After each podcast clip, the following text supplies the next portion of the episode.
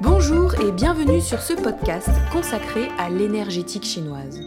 Aujourd'hui, nous allons voir comment appréhender la saison de l'hiver selon les principes de la médecine chinoise. Vous savez que selon le calendrier chinois, les saisons commencent bien avant les saisons du calendrier grégorien. L'hiver démarre dans le courant du mois de novembre, lorsque nous commençons à peine à sentir les prémices de cette saison.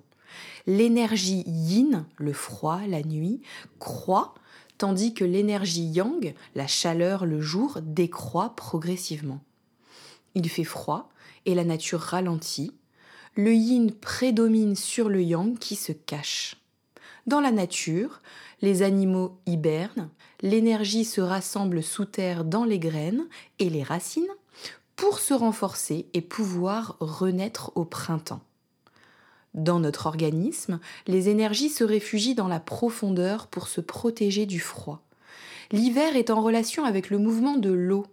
Il fait référence à deux organes, les reins et la vessie, qui gèrent entre autres l'eau dans le corps. Les reins gèrent aussi les moelles, les os et stockent l'essence. Les reins soutiennent tous les organes et sont à la racine de la vie. En cette saison, il importe de protéger le yang et de nourrir le yin tout en accumulant des réserves d'énergie profondes, ce qu'on appelle le tsing. Alors quel rythme de vie adopter en hiver pour suivre ces recommandations? Si l'on part du principe qu'il faut suivre le rythme de la nature et du soleil, alors nous devons nous coucher tôt et nous lever plus tard que d'habitude. Il ne faut pas agiter le yang avant que le jour apparaisse, c'est-à-dire ne pas travailler ni trop s'agiter lorsqu'il fait nuit. Il faut au contraire aider ce yang à descendre et à se cacher. On réduit également nos activités en extérieur et on fait le bilan de l'année écoulée pour préparer la saison suivante, le printemps. Le but est d'emmagasiner un maximum d'énergie pour qu'elle puisse monter comme de la sève au printemps et se déployer pleinement en été. Si nous ne thésaurisons pas assez d'énergie en hiver, rien ne pourra croître au printemps. Il faut bien entendu garder notre corps au chaud et éviter de transpirer pour maintenir nos énergies yin et yang en profondeur.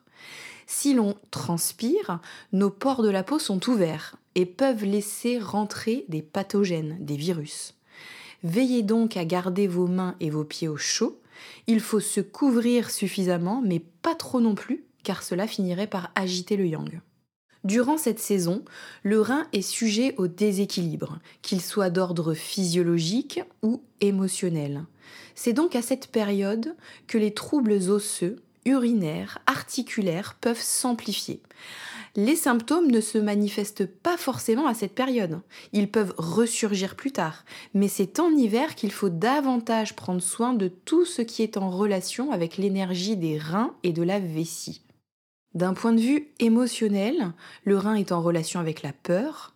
Travaillez davantage sur la stabilisation de vos émotions pour éviter que la peur devienne chronique et baisse l'énergie de l'organe. Et en même temps, ne pas trop se culpabiliser car il est normal, si je puis dire, d'être confronté à nos peurs, parfois les plus profondes, à cette période de l'année. N'oublions pas, la vie est impermanente et tout finit par passer, tout finit par s'accomplir comme dans la nature. Au niveau de l'alimentation, l'idée c'est de tonifier l'énergie, réchauffer le yang, nourrir et enrichir notre réserve d'énergie profonde, le tsing. On vise plus particulièrement les aliments qui tonifient les reins, la rate et l'estomac. Il faut donc consommer des aliments de nature tiède et des condiments de nature chaude. La saveur douce est tonifiante, la saveur salée en petite quantité va directement au rein. Les saveurs amères et acides, en petite quantité aussi, seront bénéfiques. On évite la saveur piquante qui tend à disperser l'énergie. Ce que nous voulons, c'est au contraire rassembler cette énergie à l'intérieur. Concrètement, cela veut dire que vous pouvez consommer plus particulièrement des huîtres, des crevettes, des algues, de la châtaigne, de l'orge et du millet, des haricots rouges, des haricots azuki. L'agneau, le poulet, les poireaux, les noix, les pistaches seront des aliments intéressants en cette période. Pensez aussi aux graines de sésame noir broyées que vous pouvez parsemer sur vos plats. La cannelle, le gingembre et les graines de fenouil pourront aussi participer au réchauffement du corps et maintenir une énergie yang en interne. Buvez des tisanes chaudes, notamment à la fin du repas. Et en cette saison, il est d'autant plus important de manger chaud et d'opter pour des cuissons un peu plus longues à l'étouffer. Poursuivez bien sûr les activités qui mobilisent le chi, telles que le qigong, le yoga, le pilate, la danse, la relaxation profonde. Pensez à respirer en conscience quotidiennement et pratiquer la méditation. On évite simplement les exercices tôt le matin et ceux qui font énormément transpirer. Sur ce, je vous souhaite de passer un excellent hiver en adoptant un rythme de vie plus intime et je vous retrouve bientôt pour un autre podcast. À bientôt!